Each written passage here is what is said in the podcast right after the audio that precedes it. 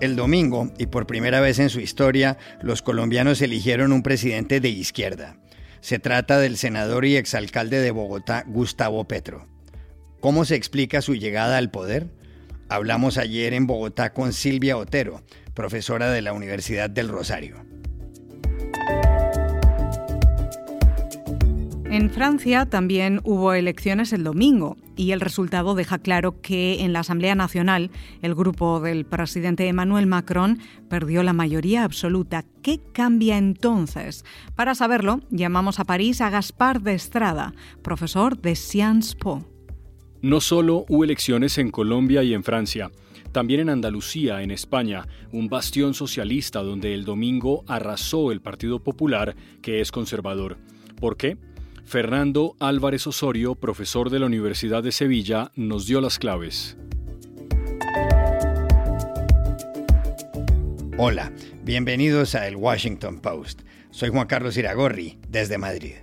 Soy Dori Toribio, desde Valencia, en la costa mediterránea de España. Soy Jorge Espinosa, desde Bogotá. Es martes 21 de junio y esto es todo lo que usted debería saber hoy.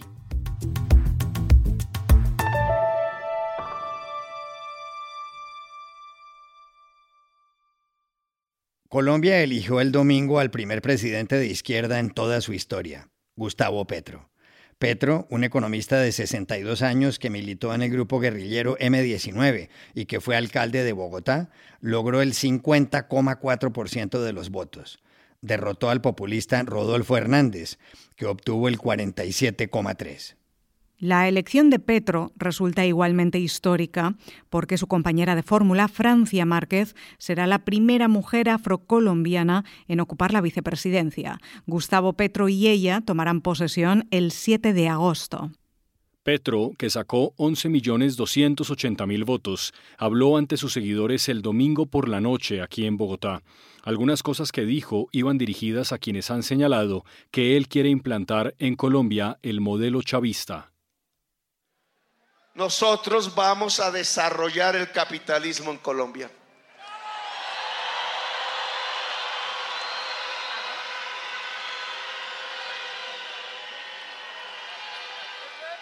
No porque lo adoremos, sino porque tenemos primero que superar la premodernidad en Colombia, el feudalismo en Colombia los nuevos esclavismos, la nueva esclavitud.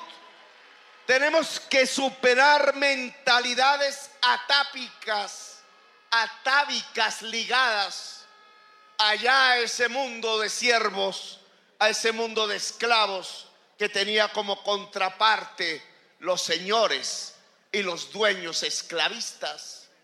Tenemos que construir una democracia con la llegada de Petro al poder aumenta el número de presidentes de izquierdas en las Américas. El colombiano se suma a Gabriel Boric en Chile, Andrés Manuel López Obrador en México, Pedro Castillo en el Perú, Xiomara Castro en Honduras y Alberto Fernández en Argentina.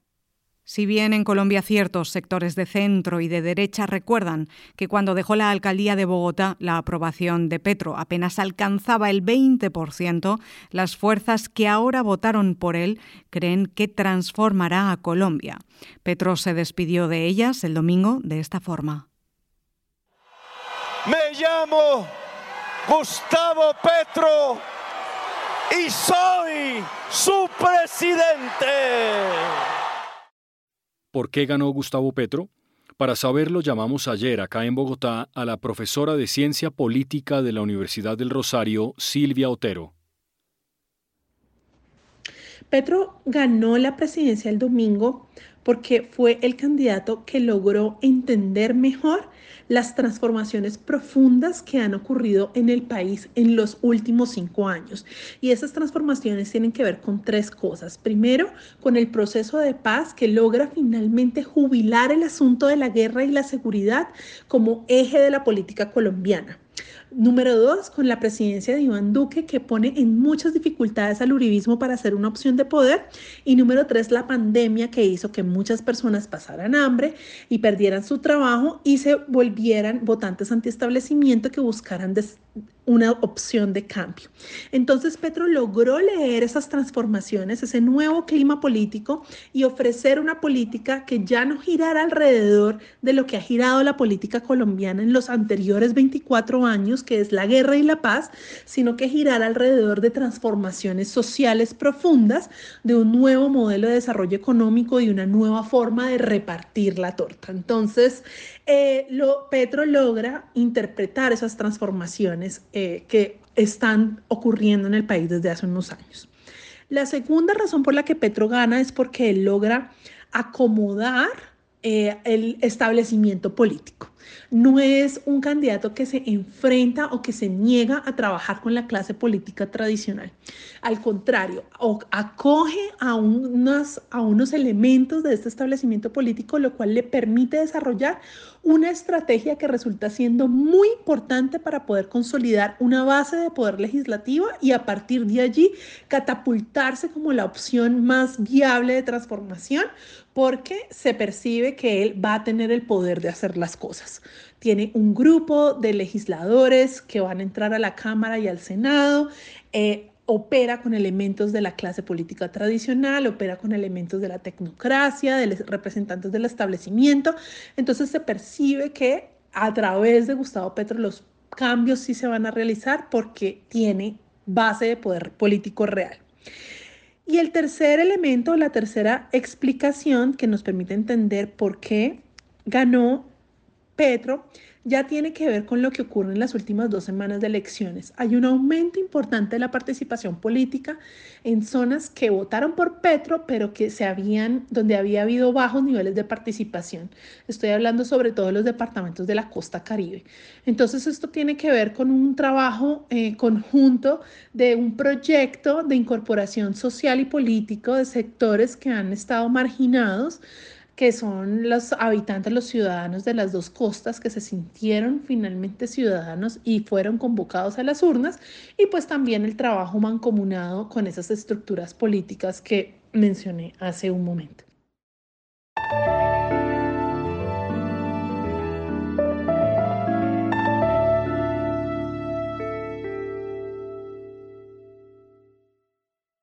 Las elecciones legislativas del domingo en Francia han creado un nuevo paisaje político en ese país. El asunto tiene que ver con que las fuerzas que apoyan al presidente centrista Emmanuel Macron perdieron la mayoría absoluta en la Asamblea Nacional. La Asamblea, que junto con el Senado conforman el Parlamento, tiene 577 escaños. Hasta ahora, los socios políticos de Macron ocupaban 359. El domingo todo cambió. La coalición del presidente, Ensemble, que significa Juntos, consiguió apenas 245, perdió más de 100. Pero no solo eso, la nueva Unión Popular Ecologista y Social, NUPES, encabezada por el líder izquierdista Jean-Luc Mélenchon, logró 131. El grupo ultraderechista de Marine Le Pen, Reagrupamiento Nacional, 89. Antes tenía 8, atención. Y la derecha tradicional, 64. Tras enterarse del escrutinio, la primera ministra Elisabeth Borne no ocultó su inquietud. Ante la prensa dijo que esta situación constituye un riesgo para el país ante los desafíos que debe enfrentar tanto en el plano nacional como en el plano internacional. Cette situation constitue un risque pour notre pays au vu des défis que nous avons à affronter tant sur le plan national qu'à l'échelle internationale. En cambio, para Jean-Luc Mélenchon, la izquierda enfrentará los desafíos que se avecinan con una fuerza con la que no contaba. Mélenchon concluyó, le hemos ganado a Macron, no tiene la mayoría. Ces défis qui arrivent, on va les relever avec une force qu'on n'avait pas. Et la machine à faire tenir les gens en place, elle est bien secouée ce soir, parce que de toute façon, on l'a battu. Il n'a pas la majorité. Macron, que fue reelegido el 24 de abril, hace menos de dos meses, confiaba en conseguir las mayorías en la Asamblea Nacional. Esperaba que ese órgano les diera luz verde a proyectos para él tan importantes como el que establece el aumento de la edad de jubilación. ¿Cuánto afecta a Macron el resultado del domingo? Llamamos ayer a París a Gaspar de Estrada, profesor del Instituto de Estudios Políticos de París, Sciences Po.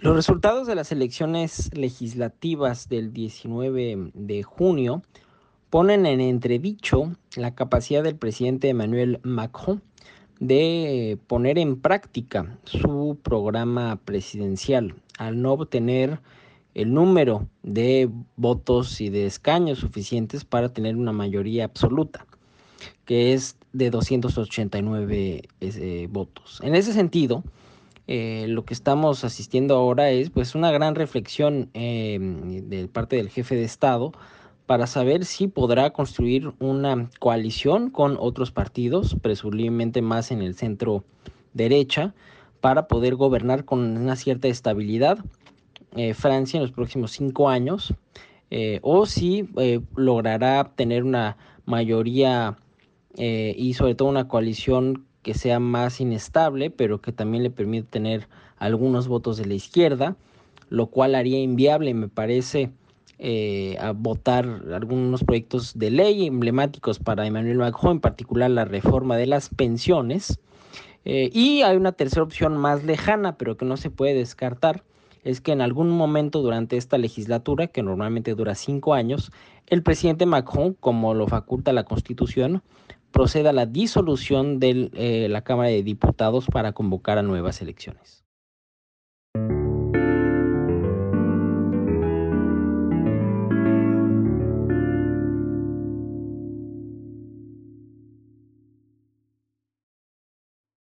El domingo también hubo elecciones en Andalucía, una de las 17 comunidades autónomas de España, y el resultado no solo impacta a esa zona del país, sino que tendrá indudables efectos en los comicios legislativos previstos para el año que viene. Estaban en juego los 109 escaños del Parlamento de esa región de más de 8 millones de habitantes, es decir, de casi el 20% de la población nacional. Y el gran ganador fue el Partido Popular, el PP de tendencia conservadora. El PP, que tiene al frente a Juan Manuel Moreno, presidente del gobierno regional, obtuvo 58 curules. Queda con mayoría absoluta. Su archirrival, el Partido Socialista Obrero Español, el PSOE, encabezado por el alcalde de Sevilla, Juan Espadas, logró 30. Iragorri, el grupo ultraderechista Vox, que venía respaldando a Moreno, terminó con 14 escaños, pero él ya no los necesita. Después figuran otros partidos. Y mire, al conocer el escrutinio, Juan Manuel Moreno se dirigió a los andaluces. Soy consciente de la enorme responsabilidad que hoy voy a asumir. Soy consciente que tengo que gobernar para todos. Incluso aquellos, aquellos que no han optado por nuestra fuerza política pueden esta noche dormir tranquilos. Porque sabemos gobernar para todos. Porque sabemos hacer las cosas para toda Andalucía y para todos los andaluces. Andalucía, en el sur del país, fue un bastión del PSOE en España. Desde los años 80 hasta 2019, los socialistas gobernaron esa comunidad compuesta por ocho provincias: Almería, Cádiz, Córdoba, Granada, Huelva, Jaén, Málaga y Sevilla. ¿Qué explica el triunfo del PP? ¿Influirá ese resultado en los comicios generales nacionales de 2023, donde está en juego la permanencia del presidente del gobierno, el socialista Pedro Sánchez? Buscamos ayer al analista Fernando Álvarez Osorio, profesor de Derecho Constitucional de la Universidad de Sevilla. No habría solo una causa, sino un conjunto de causas y cuyo sumatorio darían, darían, eh, podrían explicar el porqué del resultado del Partido Popular en Andalucía y esa amplísima mayoría absoluta.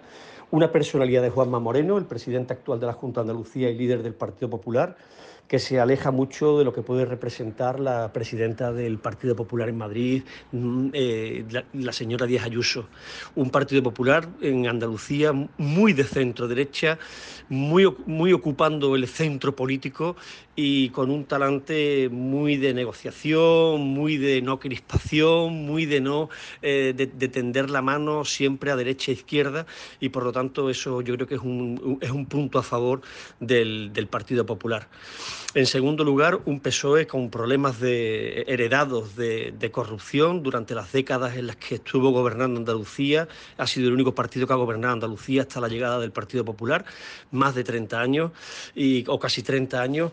Y evidentemente a Juan Espadas, el líder del Partido Socialista, le ha costado remontar esa situación. Además de que él es poco conocido. Ha habido una, por así decir, una, una, limpia dentro del Partido Socialista, una renovación, y Juan Espada ha tenido poco tiempo para darse a conocer en un territorio tan extenso como es Andalucía. Eh, por otro lado, un tema de estrategia. Las izquierdas dijeron, eh, si ustedes votan al PP, va, a acabar, va a acabar gobernando el PP con, con Vox, un partido de ultraderecha. Y yo creo que la ciudadanía ha recibido el mensaje de forma inteligente. Ha dicho, bueno, pues para que eso no ocurra vamos a darle todos los votos al Partido Popular de tal forma que la ultraderecha, el cordón sanitario, lo ponga, lo ponga el centro derecha y no, y no sea la solución que, venga de la izquierda y creo que ese ha sido un error de cálculo por parte de los partidos de izquierda. Y finalmente una economía post-pandemia que favorece al gobierno y favorece al PP. Es decir, eh, eh, eh, se, empieza a reactivar la economía, desciende el, desciende el paro, se reactiva el, negocio internacional, las exportaciones, etc. Y por supuesto esto va a tener consecuencias a nivel de, de Madrid, del Estado. Dentro de dos años o año y medio tenemos elecciones legislativas en España y Pedro Sánchez debería empezar a plantearse el por qué en Andalucía, una comunidad de 8 millones de habitantes, se le ha dado la Creo que va a tener que empezar a vender sus políticas de otra forma y desde luego tiene un problema por, la medida en que tiene un, gobierno eh, de coalición con Podemos y en la medida en que eso puede ser una rémora, pues Pedro Sánchez va a tener pues, que plantearse muy seriamente cómo hacer frente a esta nueva situación.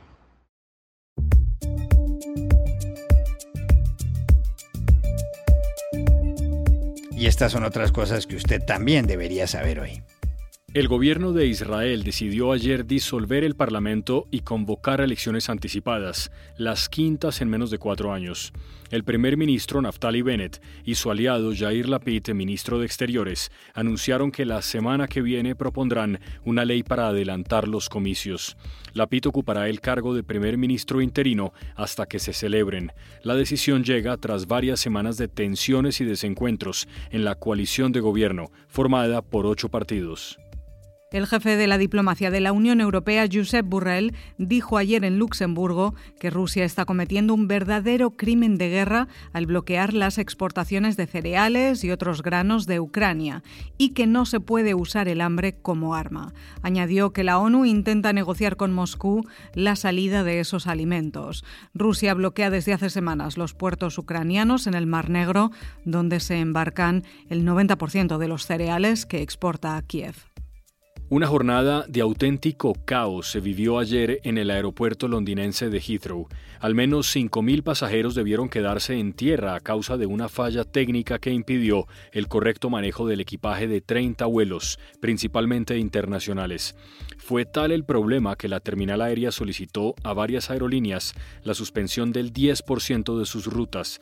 El año pasado, 19.400.000 pasajeros viajaron por Heathrow. Ha sido el número más bajo desde 1972 y todo por cuenta de la pandemia. Y aquí termina el episodio de hoy de El Washington Post, El Guapo. En la producción estuvo Cecilia Favela. Por favor, cuídense mucho. Y pueden suscribirse a nuestro podcast en nuestro sitio web, elwashingtonpost.com, seguirnos en nuestra cuenta de Twitter, arroba el post, y también nos encontrarán en Facebook buscando el Post Podcast. Chao, hasta la próxima.